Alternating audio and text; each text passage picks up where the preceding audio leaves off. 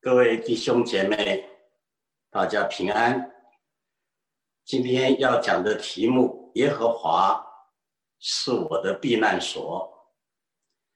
我准备的时候完全没有考虑到总统大选的结果，主要是想到现今世界上各种的灾难。不过，既然啊，现在新总统已经选出来，而且新总统是你们的邻居，住在你们附近，我就加一两句话：地上的最高领袖是会更换的。以美国来说，不是四年，最多也是八年，所以没有一个。能够真正做我们的避难所，唯有永恒、至尊、至高、全能的真神，他永不改变，他永远可靠，他才能成为你我的避难所。啊，当然，我们继续为新的总统要祷告我们要求神。赐给他智慧、纯正的心，有精神、有体力，用公义统治邦国，以真理来处理国事，以仁爱善待众人，以信实来应对普世。但愿神的名能够借着新的服饰更荣耀他。也愿神的众百姓因他能够多蒙福，也特别愿你们住在 Wilmington Delaware 的弟兄姊妹真能平安度日，幸福快乐。好了，现在我要进到今天的主题。我今天是要讲耶和华是我的避难所。我相信。耶和华是我的牧者，这是大家比较熟悉的。这是大卫诗篇二十三篇第一节的话。大卫他读了很多摩西的书，摩西在《生命记》三十二到三十三章最后遗言的里面。讲了很多像大卫所熟悉常用的词，比方说，神是至高者，神是我们投靠的磐石，神是我们的居所，神是我们的盾牌，神会保护我们，神会像母鹰展开翅膀护佑小鹰，在神全能膀臂之下的安稳。所以有一些犹太拉比们，他们就认为诗篇九十一篇也是大卫写的。希伯来文的旧约圣经翻译成为希腊文，呃，最早应该就是七十四译本，啊，公元前大约两百呃六七十年的时候就翻译出来了。这个七十四译本。诗篇九十一篇有标题啊，我们其他的没有。这个希伯来文的 Masory 的版本和我们以后翻译都没有，只有七十四一本特别有标什么？标成大卫的诗啊，所以大卫可能读了很多摩西所写的经文，他就把它应用在诗篇九十一篇里面，但是。有更多一点的犹太拉比、犹太学者们，他们说应该就是摩西自己写的，何必大卫来写呢？啊，因为按照犹太人的一些传统，两篇诗篇连在一起，如果第一篇有署名，第二篇有的时候不署名。诗篇九十篇我们都很熟，那就是摩西写的。神人摩西的诗歌，九十一篇也是摩西自己常用的词句。刚才我们所说耶和华的名、至高者、投靠神等等，都是摩西他常用的啊。各位可以回去读《生命记》三十二到三十三章。所以现在更多的犹太的拉比，呃，这个希伯来学者们，他们认为就是摩西写的啊，其实是一本翻译的时候加上大卫写的诗是不正确的啊。那还有一些人说，那可能是后来一些祭司的领袖啊，他们研读了摩西的呃著作而写。我们现在。不去讨论这个问题哈，我要强调的就是，无论哪一位，一定是圣灵漠视感动这位作者，把这一篇诗篇很宝贵的，把它写出来，让世人、让基督徒、让圣徒知道，耶和华不但是我们的牧者，他也是我们的避难所。避难所的观念，可能今天在美国太平安度日的不太理解。我是出生在二次世界大战，还经过四五年的战乱，那个时候逃难、躲到避难所的经验啊，虽然很小，可是却有印象。那以后在美国，我住过芝加哥，住过圣路易。这些中西部地方常有龙卷风！我现在住在亚特兰大，居然偶尔也有龙卷风。龙卷风一来，所有电视、所有现在手机各样的报道都叫你躲到地下室去啊，避这个灾难。因为龙卷风太厉害，比如说把整个房子掀走了啊！差不多一两个月前。我们这个亚特兰大居然又有龙卷风光顾！所以所有节目报告叫我们赶快躲地下室，那我就有一点点感受啊。什么叫做避难所？避难所，当你真的遇到灾难、遇到危机的时候，你能得平安，真正的平安，真正永恒的平安，万事万物中间。各种困难的平安，那只有神，只有耶和华是我的避难所。你看到今天这个世界，真的是太多太多混乱。就以新冠疫情来说吧，今天的资讯，根据香港凤凰新闻的报道，全世界超过五千万人，五千万人被确诊了。有些没有去测的话，可能人数更多。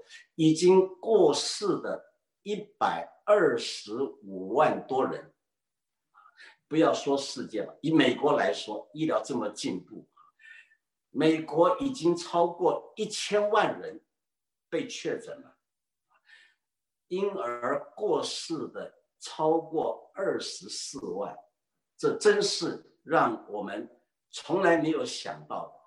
毒害的瘟疫居然影响世界这么严重，影响美国这么严重啊！我们猜想也会影响到美国大选的结果啊！不但疫情，今天因为疫情带来的经济衰退，这是许多人心中的忧虑啊！经济衰退带来了失业潮。到现在，美国的失业问题还是很严重啊！除了失业问题，你看这个世界各地混乱，战争的风声啊，不但是在这个亚美尼亚跟这个亚塞拜疆啊，或者是中国跟印度，或者是呃南海的问题啊，台海的问题，东海的问题，战争的威胁和风声。让我们会产生忧虑。美国的西部也很奇怪，大火是不但春风吹又生，这个秋风更猛烈。我有好多亲戚朋友都住在西岸，有的住在南湾，有的住在北加。都面临到这个大火的威胁，有的不敢出门了，有的还搬家住到朋友家去。这个世界太多太多的忧虑，太多太多的混乱，怎么办？如果你心里面有确切的把握，耶和华是我的避难所，你就能平静安稳。那我今天要从诗篇九十一篇里面，主要讲两件事情，只讲两个重点，所以今天讲到比较短，比较容易啊。第一个重点，为什么耶和华能够是避难所？为什么？Why？为什么耶和华能够是避难所？那第二个重点。我要讲如何耶和华能成为你的避难所。记住，只讲两点啊，很容易啊，只讲两点。第一点，为何耶和华能做避难所？第二点，如何耶和华才能成为你的避难所？那第一个重点里，我要讲三个小点。第二个重点里面啊，我也是要讲三个，不过呢啊，第一点我就没有打出来，因为跟上文有关联，等一下就知道了。第一个重大点里面的第一个小点，你必须知道耶和华是什么意思。耶和华成为你的避难所，那耶和华这个名字是什么意思呢？所以我从这里讲起啊。先做个结论，耶和华的意思就是万有的根源，万有的主宰，万有的根源，万有的主宰，做你的避难所，你必得安稳。那为什么我这样说？耶和华是万有的根源，万有的主宰，因为这个名字的意思是神自己有说明、有解释。神向谁说明？向谁解释？向摩西啊！神打发摩西要去埃及救以色列百姓，脱离法老的辖制。摩西四十岁的时候很想去的，他神还没有清楚跟他打发，他就去了。他用他自己的本事啊，呃，摩西因为在皇宫里长大，他不但很有学问。他身体非常强壮的啊，因为从小应该是吃什么牛排啊、鸡排啊长大的，所以两拳打死一个埃及人。因为看到埃及人跟以色列人打架，他就帮助那个以色列人，就把埃及人打死了，结果救了一个以色列人，结果没想到这个以色列人居然去告密啊，以后法老就要来。追捉逮捕，甚至追杀摩西，摩西就逃到旷野，四十年在牧羊。八十岁了，神要找摩西，现在来。摩西跟神说：“神啊，我是左口笨舌，我不能啊，我不能。”跟他四十年前完全不同啊。那他想推推三推四，怎么推？第一个办法，他就想啊。我要问问神，你叫什么名字啊？那如果你不告诉我呢？那最好的理由就是我不去了。因为如果百姓问我打发你来的神叫什么名字，你都搞不清楚，那我怎么会听你的呢？所以摩西问神啊，你叫什么名字？这就是刚才荧幕上打出来了啊。摩西对神说：“我到以色列人那里对他们说，你们祖宗的神打发我到你们这里来。”他们如果问我说他叫什么名字，我要对他们说什么呢？啊，在十四节很重要。神对摩西说：“我是自由拥有的。”又说你要对以色列人这样说：“那自由的打发我到你这里来。”我想各位一定有点疑问了：什么叫做自由拥有啊？什么叫做那自由的打发我来？自由的什么意思呢？神的名字叫做自由拥有，神的名字自由的这个意思很不容易。等一下我要解释啊。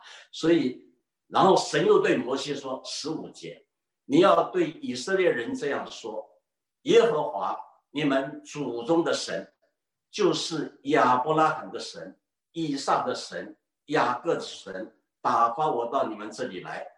耶和华是我的名，直到永远。”这也是我的纪念，直到永远。好了，所以神解释了，我的名字叫自有永有，也叫耶和华。等一下，我跟你们解释，其实耶和华这三个字的希伯来文字根的意思，就是我是自有拥有的，我是就是自有拥有。不过，自有拥有是我们中文的翻译。如果各位有机会读英文的翻译，都是翻成 I am who I am，我是我是那一位，我是我是我是就是也好啊。等一下跟各位再加以说明哈。不过，我先讲中文翻成自有拥有也很有意思。为什么？因为世界上没有任何一个东西是自由。拥有的，都是从别的东西而产生的，没有一样自由拥有。如果有自由拥有，那就是万有的根源，那就是神。而且从自由拥有的这一位神而产生出万有，必管理万有。所以自由拥有应该就是万有本源。万有主宰的意思。我举个例子啊，如果你看到一个桌子，这个木头做的桌子啊，它本来不是桌子的嘛，它不是自由的，它也不是拥有。桌子坏了就拿去当柴火烧了啊。但是桌子以前是什么？它是木头嘛，木头，所以木头变成桌子。可是木头本身它本来不是。像样子的木材，它是树干，把树干锯下来，然后把它变成木材。那树干本来也不是树干，本来是什么？是树的种子种在地上，它然后长出来，然后越长越大，变成树干。那种子又是有它的本源。你这样推上去啊，不但桌子不是自有拥有啊，像我穿的西装。我的西装也不是自有拥有，它以前不是西装。如果西装是毛料，那本来是羊毛嘛，羊毛是从小羊慢慢长大变成大羊，羊毛就变长了，剪下来。可是大羊是从小羊来的，小羊从母羊生出来，那再推上去，所以你要推到自有拥有，就是万有的本源。也就是创造万有的主宰，什么叫做耶和华？耶和华这样一位至高至圣、万有的本源、万有的主宰，要作为我们的避难所。那我现在再详细解释。这个万有的主宰自有拥有，它的原文希伯来文，现在我们翻成耶和华，而其实啊。耶和华是后来翻译的时候所产生的一个综合字，因为耶和华的根源它是四个子音，母音失传了，因为以色列人从摩西开始敬畏神，敬畏神不敢直称神的名，不敢直称神的名，所以一看到耶和华就是神说我是。耶和华，耶和华，通通用希伯来文的主来代替啊，The Lord 就是希伯来文就是阿杜奈，阿杜奈。今天如果你有犹太人的朋友啊，他们都是敬拜阿多奈，什么意思？我的主，万有的主，The Lord，The Lord。所以有些英文圣经它也不翻成耶和华，就翻成 The Lord，因为。当时摩西以后，以色列百姓一看到耶和华这个名字，他不敢直接称，他怕妄称神的名，所以都叫做阿杜奈，阿杜奈。那么以后翻译圣经的人翻成德文，翻成英文，就发现原来希伯来文里面是四个子音，四个子音没有母音，那怎么翻呢？不能翻，正好四个子音里面需要三个母音能够发音出来，那三个母音就借用阿都奈，这三个母音，一个 R，一个 do O，一个 nine。一个 a，这样子加到要为要为那个字根，以后就变成了 Jehovah，Jehovah，这是我们翻成耶和华。好，这个背景是什么意思？意思就是说，耶和华它的字根要为，那要为什么意思？就是希伯来文里面第三人称。他是的意思，He is，He is，他是。那么神自我称呼不能称为他是，别人称呼神要称为他是，神自我称呼称为我是。摩西问神：“你叫什么名字？”神回答：“我是，我是这一位，I am who I am。”我的名叫 I am，我就是。那这个我是是什么意思呢？那中文翻译的时候就不大会翻，翻成我是自有拥有啊，自有拥有。希伯来文原文里面应该就是我是，就是我是我是的，我是我是。那这个很不容易懂，但是我相信摩西懂了。摩西懂哇，这个太好，这个答案，这个名字比叫什么都好。为什么？我举个例子啊，这个我是代表了一切的主宰。比方说吧，我有五百万美金，我开一个杂货店啊，米、油、盐、糖、酱油、面粉啊，什么都买了，我就开店了。因为我投资五百万，我是。这个店的董事长，我自己经营、买进、买出、规划，我是这个店的总经理，我自己管钱、进钱、出钱，我是这个店的收收支，或者是啊这个啊，反正管钱的了，收纳，或者我自己在省钱、搬货、扫地，我是工友。结果有人到店门口了，啊，我找你们的出纳，我的回答我是；找你们总经理，我是；找你们董事长，我还是回答我是；找工友我也是，这都是我的店，什么都是我的。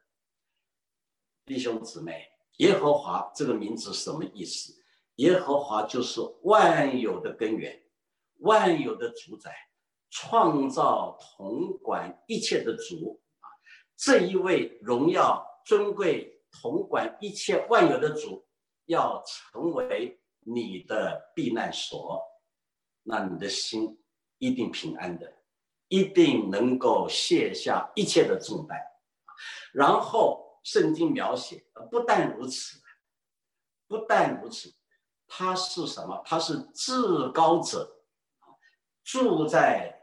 至高者的隐秘处，必住在全能者的荫下。所以现在我要讲，为什么耶和华是我的避难所？第二，因为他是至高者。至高者，我简单说一下，各位就明白了。像你们文明城市有警察局长，警察局长必须听市长的。在你们这个市区里面，市长是至高的。不过在你们这个州，呃，Delaware 州里面，州长就比市长高，市长要听州长的。那 Delaware 的州长，照理应该是听总统的，啊，而总统是美国最高的行政行政主管嘛。呃，不过我发现，呃，在这个疫情发展的时候啊。很多美国州长不听美国总统的，这个川普给他立了什么命令，很多州长不听。举个最简单例子吧，纽约州啊，纽约州这个疫情早期是美国最严重，现在还是蛮多的。纽约州的州长啊就不听川普的吧，啊，川普总统下命令，五月一号全国都要复工，要恢复生产，大家上班。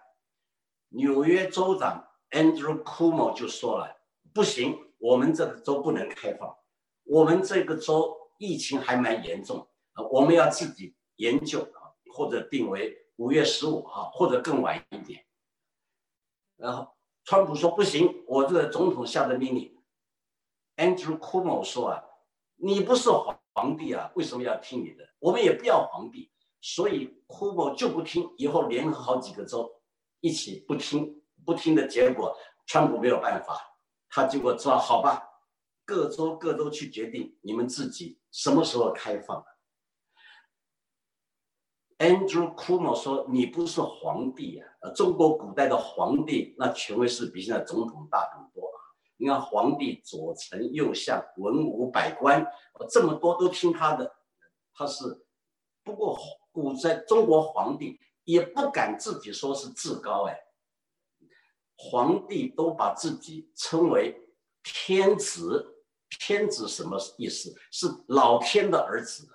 天，我不是最大的，天是最大的，我是天之子啊！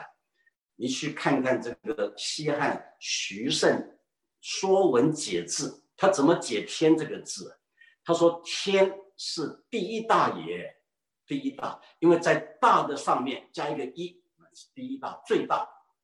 只有神是至大的！中国古代当然。”比较没有那么多资料了解神的本性、神的存在，但是心中都敬天、敬畏天，敬畏天，知道天就是老老天爷，就是上帝了，而至高至大第一大，这一位耶和华，他是至高至大，所以在刚才读的诗篇第十三节，我们神会践踏少壮的狮子。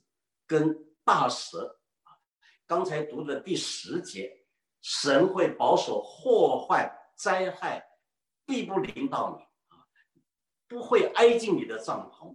然后刚才读的第三节和第六节提到说，他必救你脱离毒害的瘟疫他必你必不怕黑夜的瘟疫和灭人的毒病。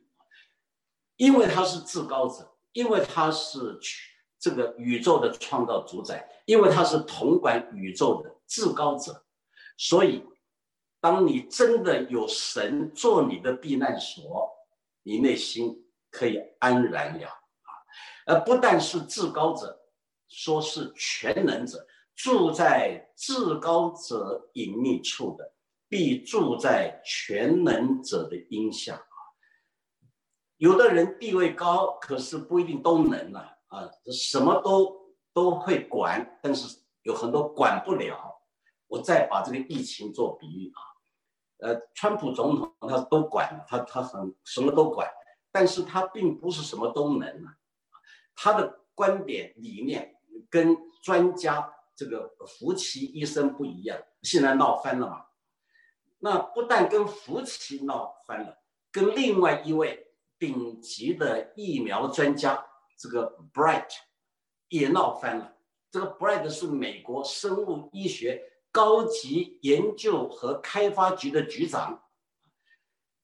Bright 反对川普，嗯，说不能用什么奎宁啊，什么强入奎嘛，那个东西不能，那个东西吃了副作用很多，还有人会死的。呃，这个可是川普就推荐强入奎，推荐奎宁。那么他后来他自己病了，他也没吃这些东西。那结果他把这个 Bright 给解职了，解职降级一样。所以前几个礼拜，呃，Bright 辞职不干了。那这表示说，有的地位高，地位高你不是全能，很多很多东西不能，不能。唯有耶和华，他不但至高，而且全能，他统管万有。一切在他的手中没有难成的事啊，他说有就有，命立就立啊，说有光就有光了，然后说海水分开就分开，说有什么就有什么，所以能力是真正能够成全避难的最基本根据，而唯有耶和华是至高者，是全能者。如果你的认识，非常清楚，非常确定，你在地上的人生一定平静安稳，因为有这样伟大的保护在你的旁边。好了，现在讲第二个重点了。第二个重点也有三件事情。那第一件事情我没有打在荧幕上面啊，为什么？因为这个比较需要一点解释啊。现在要请各位啊来看。等一下，请你们荧幕打出来。等一下有哈，不过先告诉各位，耶和华至高者在旧约圣经里面没有那么清楚明晰的把三位一体讲得清楚。耶和华他的存在从旧约一直发展到新约，你就明白了。原来耶和华是三位一体的真神，耶和华有圣父、圣子、圣灵，同现存、同永存、同等、同尊、同荣，三个位格，一个本质的三位一体真神啊。昨天、前天我们都有提过啊，有很多从古代就用的比喻，那就是正三角形啊。正三角形永远三个角，不会三个角变来变去，永远三个角，但永远一个三角形。荣耀的真神是独一的真神，而永远圣父、圣子、圣灵一同存在。所以你看《创世纪》一开始的时候，起初神创造天地，这个“神”这个字 （Elohim），Elohim 就是复数的、多数的一个意义。我们。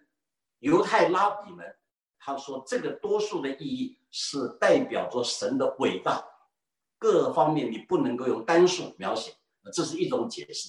但是我们基督徒从新约回头看，我们就晓得 Elohim 多数的代表圣父、圣圣灵在这独一真神的里面三个位格。然后神造人，神说我们要照着我们的样式。按照我们的形象，用我们，我们也是一个复数多数的一个圣父、圣子、圣灵。然后你发现到了以赛亚书，以赛亚书，神告诉以赛亚，我们能差遣谁呢？谁肯为我们去呢？那旧约圣经里面，耶和华圣父、圣子、圣灵，有的时候用的方法跟。我们一般人不一样，所以有的时候把圣子称呼为耶和华的受膏者，耶和华所选膏，然后派到地上来，变成弥赛亚受膏者啊。那有的时候用耶和华的仆人描写圣子啊。不过从新约回头看，你就明白了，不管耶和华，耶和华的受膏者，耶和华的仆人啊。你这仆人跟受膏者指圣子，都是全能耶和华真神三位一体的表现。而三位一体真神圣父差遣圣子道成肉身变成人，所以耶稣到地上来的时候，就告诉世人：你们知道我是谁吗？啊，虽然按肉身说大卫的后裔，按肉身说玛利亚所生的人慈。但实际上，我就是耶和华真神到地上来，我就是耶和华神里面第二位格圣子降世为人。如果你要问我叫什么名字，我就叫我是。这是主耶稣在地上三次这样用。也许你说哪里有啊？等一下找给你们看。主耶稣清楚告诉所有在地上的犹太人，他们懂得这个耶和华名字。你要相，也就是说你要相信我就是耶和华，我是。如果你不信，必要死在最终。你们把我举起来，你就会知道我是我是就是我就是耶和华。主耶稣三次这样讲。现在请投影片打出来，《约翰福音》。约翰福音，主耶稣在地上的时候就告诉以色列人，八章二十四节。所以我对你们说，你们要死在罪中。你们若不信我是基督，必要死在罪中。如果你读圣经啊，中文圣经，基督下面有点点点，意思是原文没有。原文耶稣说：“你们若不信我是，必要死在罪中。”那么当时翻译圣经的学者就不太懂了。那耶稣说。我是什么意思呢？所以加上“基督”两个字。那我们现在这个投影片没有打点点点出来。二十八章二十八节，以所以耶稣说：“你们举起人子以后，必知道我是基督是没有的，并且知道我没有一件事是凭着自己做的。我说这些话，乃是照着父所教训我的。圣父托付圣子。”将士为人，然后传讲真道。十十十三章十九节，如今事情还没有成就，我要先告诉你们，叫你们到事情成就的时候，可以信我是啊，基督也是没有的。我们怎么能够得到神耶和华做你的避难所？因为耶和华爱我们，圣父差遣圣子降世为人。若不然，我们没有机会。若不然，你怎么能够得到神做你的避难所？因为神自己到地上来寻找人，寻找拯救世上的人。当人肯跟随主耶稣，回到神的面前，耶和华才能成为你的避难所。感谢赞美主啊！这是神的救恩，这是神爱我们，这是神差他儿子耶稣来了。耶稣到地上来，不但传道、医病、赶鬼，死在十字架，死里复活。更重要的，他就是我是耶稣，就是三位一体真神耶和华圣子第二位的圣子，圣父差他到地上来。所以在地上，他说父教训我的，父托付我的，现在我都成全了。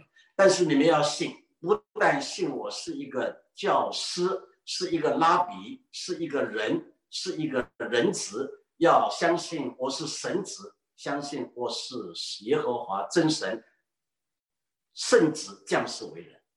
那感谢主，因为他来了，我们才有机会。那现在讲第二个要紧的事情，那就是第一节告诉我们的，九四篇九十一篇第一节，住在耶和华的隐秘处，必住在。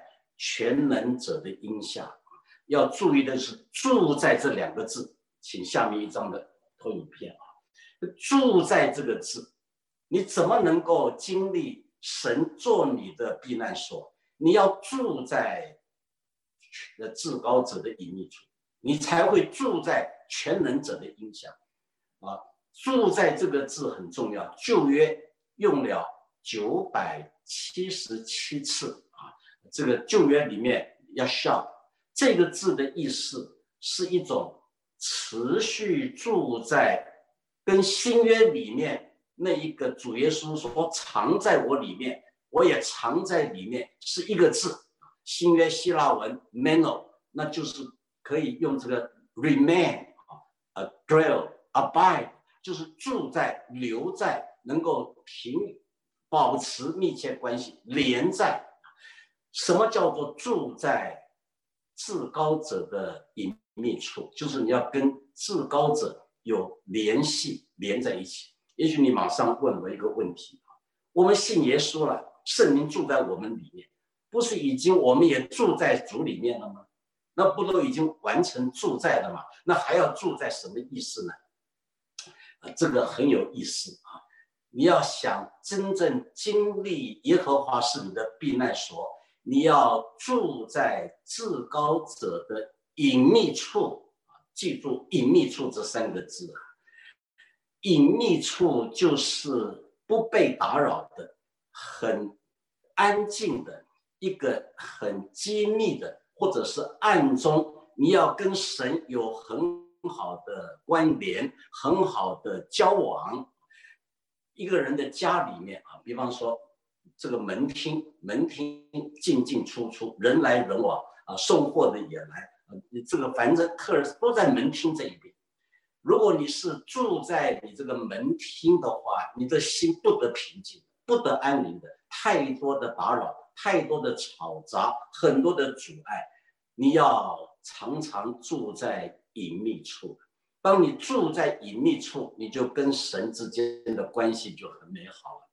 这个隐秘处，有些英文翻译翻成这个秘密处的 secret place，secret，或者是一种隐藏的 hiding place，真是有一种个人跟神特别好的安静的地方。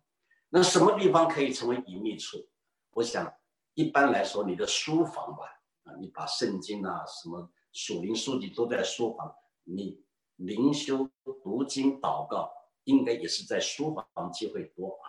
希望如果你的书房是你的隐秘处，或者说吧，你自己有一个安静读经、祷告的地方，那就是隐秘处啊。弟兄姊妹，你有好好保持灵修、亲近主、读经、祷告的地方和时间吗？太多基督徒太忙了，太忙了啊！早上起来刷牙洗脸，饭都带在汽车上吃。现在当然不上班了，那现在在家里面就好一点。但是你要有隐秘处，你不要老是在这个进门的门厅那一边，那你就没有办法在暗中、在机密里面、安静中跟神的交往。如果你世界上的阻碍太多了啊，这个。不但是世界的引诱啊，肉体邪情私欲，还有太多太多魔鬼的陷阱，你就被世俗的力量所拉走了，或者说被魔鬼的攻击所打败了。保持很好的灵修、读经、祈祷、默想，把圣经的话运用在你的生活中。我举一个例子吧，我们基督徒像什么？像是已经。发动了的汽车啊，没信主的人，他们的汽车没发动，我们发动了，汽车在转。呃，我还是用汽油的做比方好了啊。打着了之后啊，不管是油路、电路都通了啊，都通。但是你不能放在空档啊。你如果你这个排档放在空档，这个离合器没有接触到转动的轴里面。你这个车子不会动嘛，所以你一定要上排档啊！现在是自动排档，那早期都是手排档，你要先上第一档，慢慢跑，然后换第二档，跑得快一点，换第三档，它就更快了啊！或者第四档，那是到了啊 highway 上面。那现在是自动换挡，但是无论如何，它都是你要跟离合器要跟你的传传动轴连在一起。你一旦放到空档去啊，它就慢慢摩擦力，地上的摩擦力就把你慢慢就摩擦的没有力了，就停下来了。呃，或者你自己踩刹车，阻力更加，刹得更快。基督徒，如果你常常在隐秘处与神有好的交往，你就会好像那个离合器跟传动轴接得很紧，然后排档已经上到了最高档，汽车就很快的跑。但是有些基督徒他就很奇怪了啊，老踩刹车，一踩刹车踩到最后离合器只好分开了，或者你用手排档，那只好摆到空档去。那结果呢，排到空档踩到刹车，汽车转还在转不动了，跑不动了。弟兄姐妹，不要踩刹车啊，你还要加油，多加油门，汽车越跑越快。所以我再一次劝各位：如果你没有灵修隐秘处与神的交往，你下定决心吧，求主给你一个安静的地方，给你安静的时间，你跟神美好的交往，你才能够享受他做你的避难所。那要注意的是啊，你用读经祈祷。圣灵的宝剑，你会用它，魔鬼就跑了。但是魔鬼也懂圣经啊！你读圣经一定要触类旁通，你一定要能够理解圣经的各面真理，能够把它真正互相的配合。魔鬼会试探人的，用圣经试探。主耶稣接受魔鬼试探，第一次石头变饼，耶稣打败魔鬼。经上记着说，人活着不是单靠食物，乃是靠神口里所出的一切话。哎，魔鬼就被打败了。经上记着说，圣经的话很有力量，但是魔鬼他也懂圣经的。魔鬼第二次试探耶稣，叫他到殿顶上跳下来，然后引用的经文，我相信各位都都知道。现在考你们，魔鬼引用是什么地方的经文呢？答得出来吗？答不出来，你要挨打的哈。因为我们刚刚念过啊，就是诗篇九十一篇第十一节跟十二节。那里用的是说，你跳下来，跳下来，神要差遣他的使者，用他的手来托住你，让你的脚不会碰到石头上，就是这个啊，打出来了，十一节跟十二节啊，他要用手托着你，免得你的脚碰在石头上。弟兄姐妹，魔鬼也懂圣经啊，所以你懂圣经，到底你懂得多还是魔鬼懂得多啊？如果你不好好读经，不好好默想。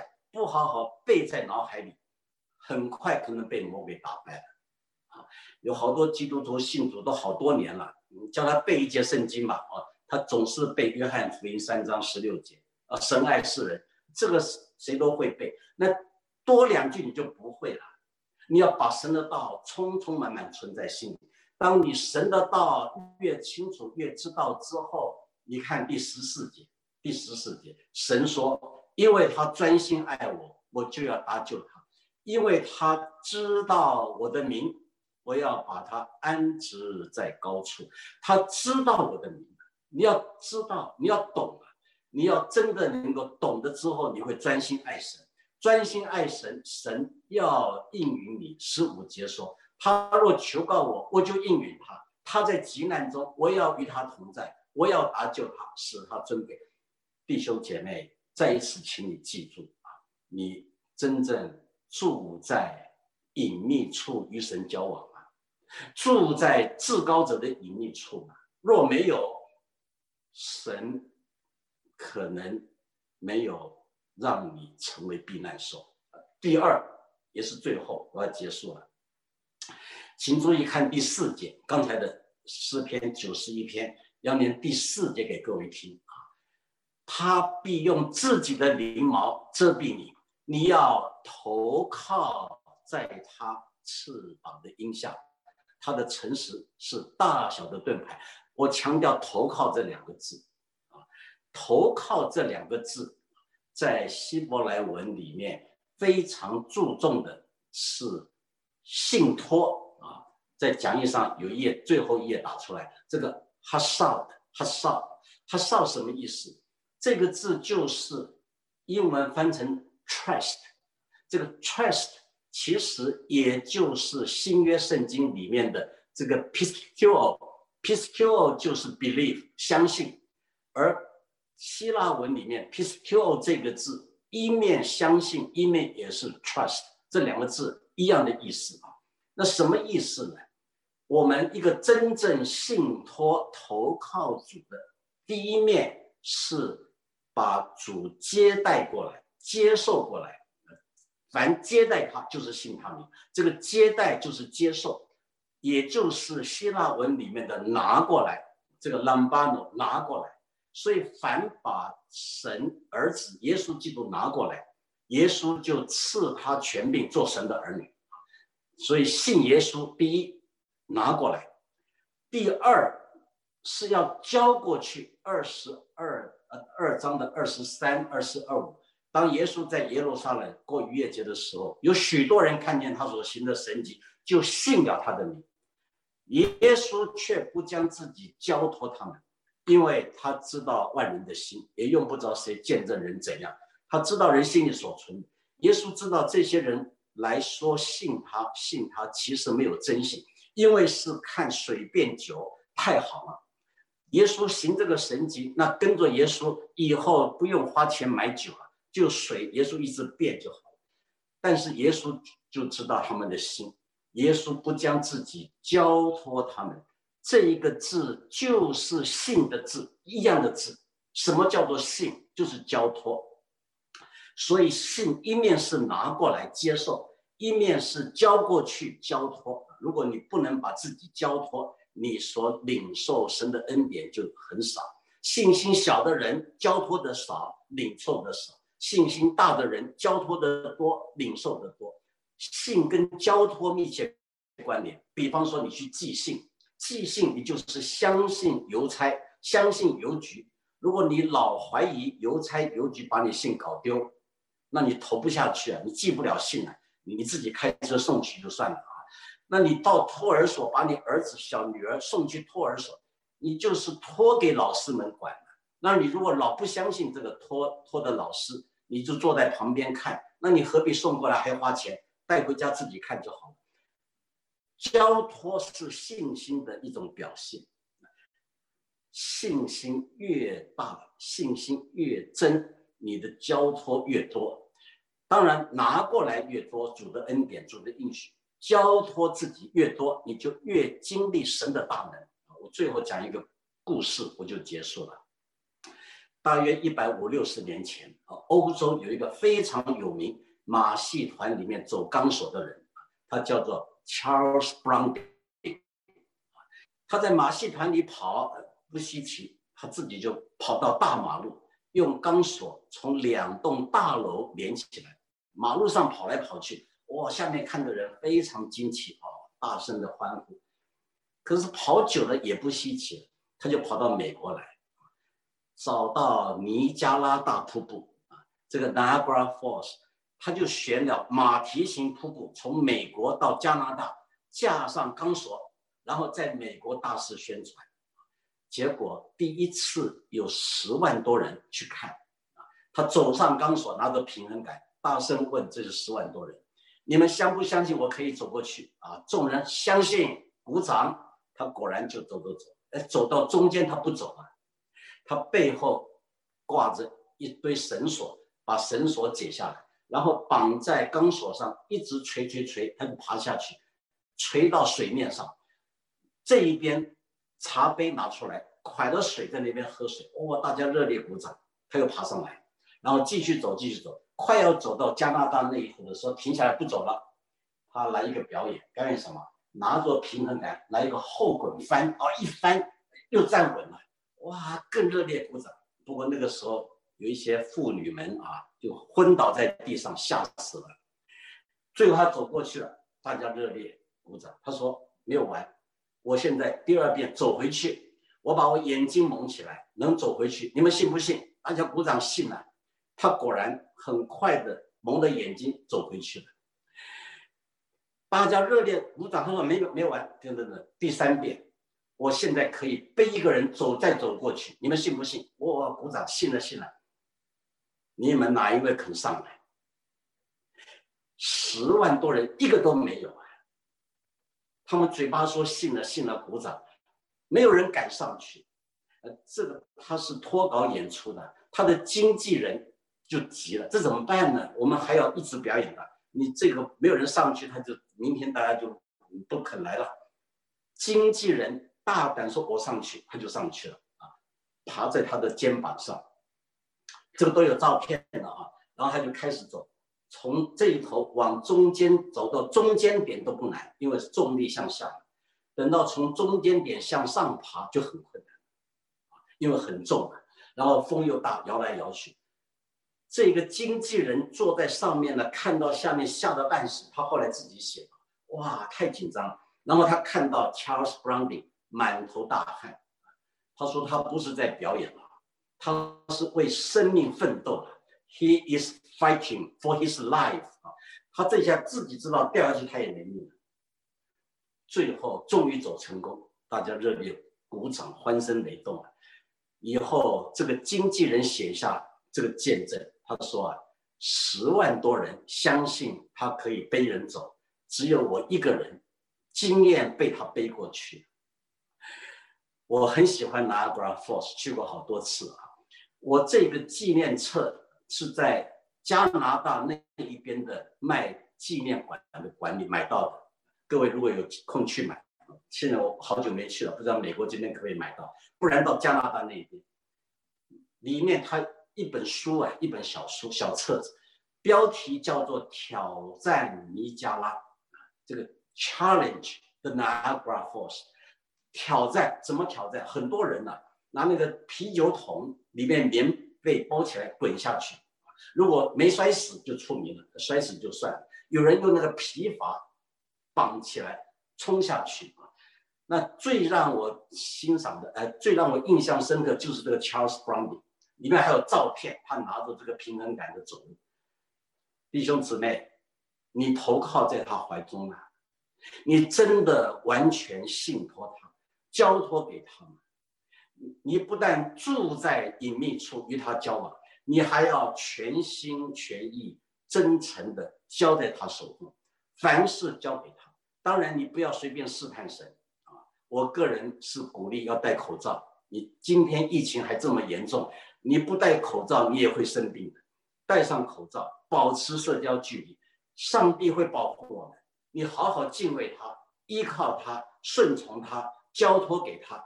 他是万有的主，至高的主，全能的主，恩慈的主，拯救的主，保护的主，赐福的主。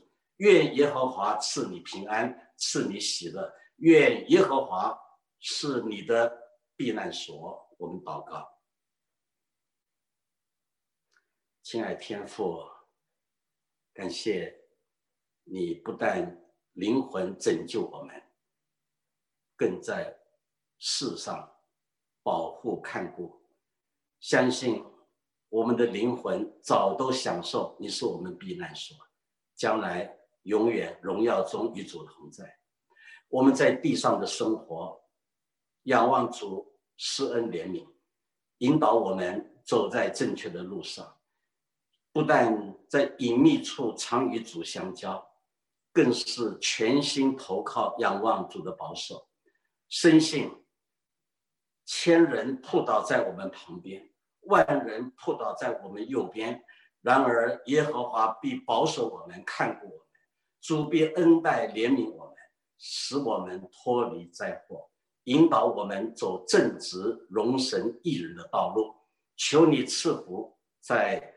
Wilmington、Delaware 众弟兄姊妹，或者网上弟兄姊妹，恭敬祷告，奉主耶稣基督的名，阿门。